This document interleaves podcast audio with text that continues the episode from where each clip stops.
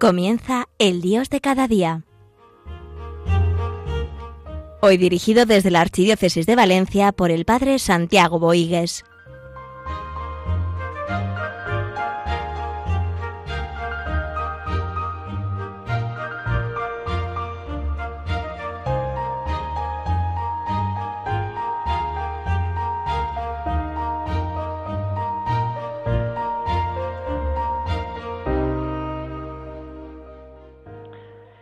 Empezamos este programa de Radio María del Dios de cada día.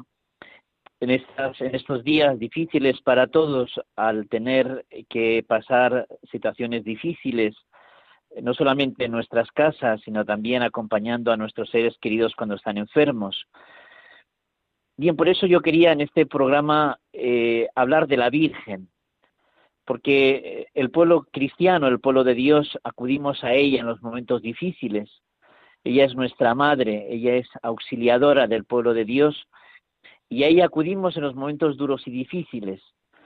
Eh, yo quería hablar de la Virgen, hablaremos también de la Iglesia, lo que la Iglesia, lo que el catecismo habla de la Iglesia, porque termina al hablar de la Iglesia acudiendo a la Virgen también. Bien, un santo especialmente devoto de la Virgen es San Luis María Guiñón de Montfort. Y en el siglo XVII, este gran santo hablaba de que el camino más fácil, más seguro para ir al Señor es por María, por medio de ella. Porque María es molde de los cristianos, buscando a María como que vamos más directamente a Jesús y permanecemos más en Él a través de ella. María es el camino más corto para llegar a la unión con el Señor en una conversación de una congregación que vive mucho esta espiritualidad, me decía una religiosa que los dos misterios fundamentales de la vida cristiana es el misterio de la encarnación y María, porque María es esa plena y pura docilidad a los designios del Señor y esa entrega por entero a esos designios, que es lo que el Señor ha querido para la humanidad, para la creación entera. Nosotros queremos vivir en la providencia de Dios, en los designios del Señor, y queremos acoger a Cristo como ella lo hizo. Que cuando recibimos la Eucaristía recibimos algo de María, porque María y la Eucaristía están profundamente unidas. Y qué importante también en estos días es acudir al rezo del rosario, para alabar la obra de Dios en la Virgen y para que a través de ella el Señor nos asista asista a este pueblo de Dios necesitado de él. Bien, María es esa obra excelente del Altísimo, la Theotokos, la Madre de Dios. María es esa persona digna de recibir toda la sabiduría, todo, todo honor y toda gloria. Dios encuentra en María la respuesta adecuada, fecunda y fiel del Espíritu Santo. Como decía San José de Cupertino, muéstrate ese madre, muestra, muestra que eres mi madre. Y así el pueblo de Dios acude a ella, eh, también en estos momentos duros y difíciles que vivimos. Había un obispo que le gusta escribir mucho y bien de la Virgen, y entre las advocaciones marianas a las cuales él escribía cartas, hay una advocación que él se, se sacó, se inventó, que yo creo que también es muy iluminadora esa advocación para los tiempos actuales. María es María del equilibrio. María es aquella que se mantiene en serenidad cuando hay momentos de desequilibrio, porque ella vive permanentemente en el Señor. Bien, María es nuestra madre, ¿Y qué quiere decir? Pues que María es, eh, los hijos acuden a la madre y cuando van a la madre se sienten bien acogidos por ella, porque la madre es ternura, delicadeza, misericordia. La iglesia está para evangelizar y evangelizar es hacer hijos de Dios. Y ciertamente María nos ayuda a ello. El Papa Francisco tiene muchos textos que nos pueden ayudar y habla de que esta iglesia debe estar siempre en una continua renovación, tiene que estar continuamente rejuveneciéndose. Y la iglesia se vuelve más joven cuando es capaz de engendrar eh, hijos, hijos que vuelven al buen Padre Dios más fácilmente a través de la buena Madre. Abrir la puerta de la casa de la Madre, dice el Papa Francisco, no cerrarla, la puerta de la iglesia, porque hay muchas formas de cerrar la puerta y más, y especialmente en los tiempos actuales, la iglesia tiene que mantener la puerta abierta. Eh, y, cuántos mensajes y cuántos eh, pensamientos y cuántos textos bíblicos nos pasamos en estos días que ciertamente nos ayudan y también son gestos de la iglesia y que gestos de esa iglesia madre que viene a nuestro encuentro. Debemos tener el corazón de Jesús, tener corazón misericordioso, compasivo, y cómo nos animamos en nuestros balcones aplaudiendo, reconociendo esa gran labor de los sanitarios, de los médicos, que están realizando para el bien del bien común, para el bien de tantas personas, y cómo nos alentamos unos y otros para seguir adelante. No hay cosa más contraria a la Iglesia que es sentirse orfán, eh, eh, pues sentir, sin, sin, el cariño de la madre, ¿no? Sin el cariño de la, de la madre Iglesia, ser huérfanos es lo peor que nos podría pasar. Y no podemos dar ni dar a entender a nadie esa orfandad. La Iglesia es madre, la Iglesia siente a todos, a todos los que están unidas a ella, lo sienten como verdaderos hijos. Por eso recuperemos nuestra memoria familiar, recuperamos nuestra condición de, de, hijos eh, en, esta, en estos tiempos que vivimos. Y para eso hace falta conversión, cambio, purificación, renovación por parte nuestra, eh, porque es la ternura la que nos lleva a la esperanza y a la paciencia. Ese Dios tierno, ese Dios misericordioso nos mueve a la esperanza y a la paciencia. Como el Papa Benedicto XVI decía muchas veces, la Iglesia, eh, la Iglesia debe ser atracción atracción con la ternura, con la maternidad. Pues así se evangeliza, atrayendo, eh, ganando corazones. Dice el Papa Francisco, a mí me gusta soñar con una iglesia que viva la compasión de Jesús. Compasión es compadecer con, sentir lo que sienten los demás, acompañarlos en sus sentimientos. Es la iglesia madre, como una madre que acaricia a sus hijos con su compasión. Una iglesia que tenga un corazón sin límites, pero no solo el corazón, también la mirada, la dulzura de la mirada de Jesús, que a menudo es mucho más elocuente que tantas palabras.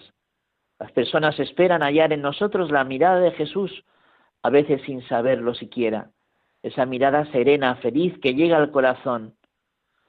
Toda la comunidad debe ser acogedora, no solamente los catequistas y los sacerdotes, toda la parroquia tenemos que aprender a acoger.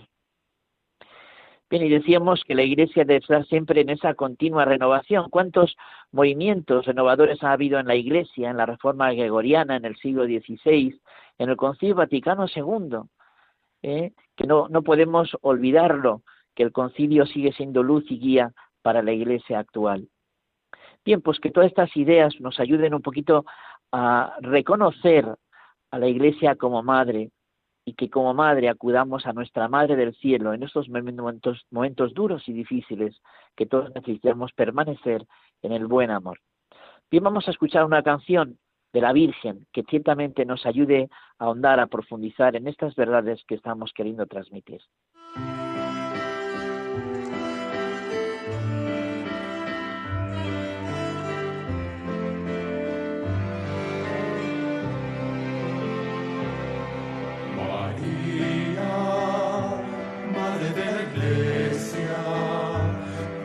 Nazarena, escúchanos.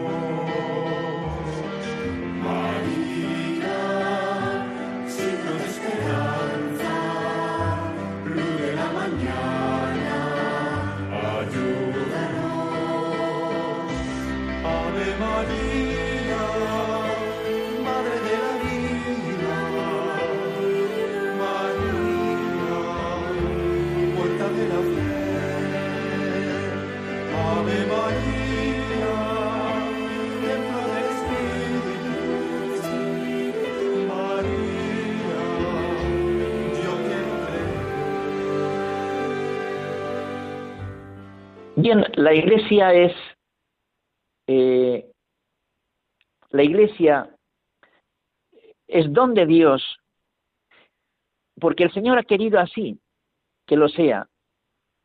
La iglesia es ese medio de santificación de la humanidad entera. Por eso vamos a hablar de la iglesia en el designio de Dios, vamos a hablar también de la iglesia como pueblo de Dios, cuerpo de Cristo, de templo del Espíritu Santo, esta iglesia que es una santa, católica y apostólica, vamos a hablar también de esta iglesia en la cual forman, parte los pastores, el ministerio ordenado, los obispos, sacerdotes, diáconos, los laicos y vida consagrada. Y luego vamos a hablar de la comunión de los santos rápidamente y terminaremos hablando también de nuestra madre. Qué, qué hermoso es el catecismo, qué, cuánta riqueza tiene el catecismo de la Iglesia Católica. Y es curioso que después de toda la reflexión tan rica en tantos puntos, termina hablando de María, porque la Iglesia mira a María y la Iglesia es acompañada por María a esa plenitud del amor del Señor. Bien, la Iglesia es con vocación, vocación con, es decir, eclesía quiere decir que el Señor nos llama a estar con Él. Y en la Iglesia vivimos a Jesucristo, ¿Cuántas imágenes hablan de esa unión estrecha entre la Iglesia y Cristo? ¿Eh? Como la vid es Cristo y la, fecundidad de la vid está en esa, en, esa savia que es portadora, también nosotros, la vid es Cristo, aunque nosotros somos los sarmientos. Y también habla eh, el catecismo de esta iglesia que es la Nueva Jerusalén, habla muchas imágenes más, la tienda de Dios con los hombres, templo santo, ciudad santa, la nueva Jerusalén, que como piedras vivas entramos en la construcción de esa presencia del amor de Dios en medio del mundo. Esta iglesia que tiene su origen en la Trinidad y que se inserta en la historia. Eh, esta iglesia que es débil, pecadora, porque es humana, pero es santa porque viene de Dios. Bien, qué importante es descubrir a la Iglesia como sacramento universal de salvación, signo e instrumento de la comunión de Dios y de todos los hombres. Qué hermosa formulación, porque es verdad. La Iglesia quiere reunir en su seno a toda la humanidad en la verdad del amor del Señor, para que el mundo sea feliz. Esta iglesia que es pueblo de Dios, es decir, que nos sentimos pueblo, guiados, acompañados, apacentados por Cristo nuestro Señor. Y ese servicio de unos a otros, especialmente con los más pobres. La Iglesia es cuerpo de Cristo, porque Cristo nos une, nos une estrechamente, profundamente. Y los que responden a la palabra de Dios y se hacen miembros de ese cuerpo, quedan estrechamente unidos a Cristo. Y qué hermoso es vivir con un mismo corazón, gracias a esa unión con el Señor. Cristo cabeza de este cuerpo y la iglesia esposa de Cristo, vivir esta pertenencia a la iglesia como esposa de Cristo mismo. Y la iglesia es templo del Espíritu Santo, templo del Dios vivo, 2 Corintios 6, 16. Porque en ella está el Espíritu, la plenitud del amor del Señor. Y como ese, ese Espíritu Santo va renovando, va enriqueciendo a través de diferentes carismas. Qué importante también es discernir esos carismas y los pastores nos ayudan buscando lo bueno en orden al bien común. Y la Iglesia es una, una santa católica y apostólica, una en la profesión de la fe recibida de los apóstoles, en la celebración común del culto divino, sobre todo de los sacramentos, sintiéndonos, formando parte de esa santa familia, que nos viene esa sucesión apostólica, que nos viene también a través de, nuestros pastores. La iglesia de Cristo subsiste en la iglesia católica. Por eso mantenerla, reforzarla y perfeccionar la unidad que Dios quiere para la iglesia, con esa renovación permanente, con esa conversión del corazón, con esa oración en común, con ese fraterno conocimiento recíproco entre unos y otros, entre esa formación ecuménica entre unos, diálogo entre los teólogos y encuentros entre unos y otros, colaborando entre los cristianos en los diferentes campos de servicio a los hombres. La Iglesia es santa porque se santifica a través de las cosas santas que el Señor nos da, también con la intercesión de los santos. La Iglesia, los santos han sido y serán siempre fuente y origen de renovación en las circunstancias más difíciles de la historia de la Iglesia. Cristo nos santifica a través de esa unión con el don de su Espíritu. La Iglesia se hace santificadora. Y la Iglesia es católica, ¿qué quiere decir? Universal y portadora de esta verdad, de la verdad del amor del Señor. Y es enviada al mundo entero a anunciar el Evangelio. Por eso no nos tenemos que cansar de ser misioneros, discípulos misioneros, como dice el Papa Francisco. La Iglesia es apostólica porque está fundada sobre los apóstoles, testigos escogidos y enviados en misión por el, por, el mismo Jesucristo. Y en la Iglesia están pues los pastores, los laicos, la vida consagrada. Estos ministros de la gracia autorizados y habilitados por parte de Cristo él reciben la misión y la facultad de actuar en persona Christi Capitis, en persona, en, nombre de Cristo. Está el Papa, los obispos, los sacerdotes, los diáconos. Y los laicos están incorporados a Cristo por el bautismo y forman el parte del pueblo de Dios. Su vocación es buscar el reino de Dios ocupándose de las realidades temporales y ordenándolas según Dios iluminar y ordenar todas las cosas, todas las realidades temporales según los criterios de Dios. Y la vida consagrada es seguir más de cerca a Cristo, entregarse a Dios amado por encima de todo, persiguiendo la perfección de la caridad en el servicio del reino de Dios.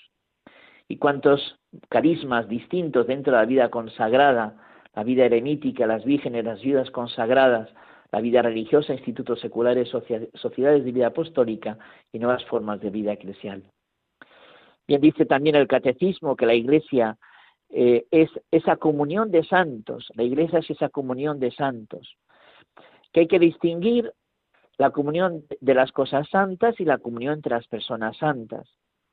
La comunión de los bienes espirituales, eh, pues hace posible esa comunión entre las personas santas que van enriqueciendo a todos. Y qué importante es eh, esa fe, esos sacramentos, esa comunión de carismas. Qué importante es también tener todo en común, comunión en la caridad, pues eso también lo da esa comunión de los santos. Y las personas santas, la intercesión de los santos, que cuánto bien nos hacen. Bien, desde ahí terminamos hablando de María. También el catecismo la presenta como Madre de Cristo, Madre de la Iglesia y, subraya tres aspectos que yo considero interesantes al final de mi reflexión en este día. María es madre, es madre nuestra, a la cual se le debe un verdadero culto, distinto, por supuesto, al culto de la Trinidad, del Dios. Es un culto distinto. Y María es icono escatológico de la Iglesia. Y María eh, con relación a la Iglesia es inseparable de su unión con Cristo. Después, eh, y María está unida a Jesús desde su seno virginal, desde su concepción hasta su muerte. Y después de la ascensión, María estuvo presente en los comienzos de la Iglesia con sus oraciones. Reunida con los apóstoles y algunas mujeres, pedía con sus oraciones el don del Espíritu. Terminado el curso de su vida en la tierra, fue asunta en cuerpo y alma a la gloria del cielo y enaltecida por Dios como reina del universo. Por su total adhesión a la voluntad del Padre, a la obra redentora de su Hijo, a toda moción del Espíritu Santo, la Virgen María es para la Iglesia modelo de fe y de caridad, es figura de la Iglesia. El Salvador, por su obediencia, eh, por su fe, esperanza y ardiente amor, quiso eh, ponérnosla como abogada, auxiliadora, socorro y mediadora. María es nuestra abogada, por eso no dejemos de acudir en estos tiempos que vivimos. María intercede por nosotros, nos auxilia, es socorro y mediadora de las gracias que vienen de Jesucristo. Todas las generaciones me, llamarán bienaventurada. Lucas 1.48. La piedad de la Iglesia hacia la Santísima Virgen es su elemento intrínseco del culto cristiano. Desde los tiempos más antiguos se venera con el título de Madre de Dios, Aquí en Valencia nos gusta decir Mare de Deu. ¿Y cuántos buenos valencianos han acudido en estos días que no hemos podido celebrar las fallas? Pues hemos acudido a ella renovando esa, Mare de Deu. Bajo su protección nos acogemos, suplicantes en los momentos de peligro y de necesidad. Y celebramos a María en sus fiestas y rezamos el rosario, como dicen los papas, síntesis de todo el Evangelio. María es icono escatológico. Contemplamos a María lo que la Iglesia aspira a vivir, aspira a ser en esta, en peregrinación de nuestra fe. Ella es imagen y comienzo de la Iglesia que llegará a su plenitud en el siglo futuro. También en este mundo, hasta que llegue el día del Señor, brilla ante el pueblo de Dios en marcha como señal de esperanza, de esperanza cierta y de consuelo. Bien, que esta reflexión en este día nos ayude a confiarnos en María, ella viene al encuentro, viene en ayuda del pueblo cristiano, también, sobre todo, especialmente en los momentos duros y difíciles, como son los momentos que estamos viviendo.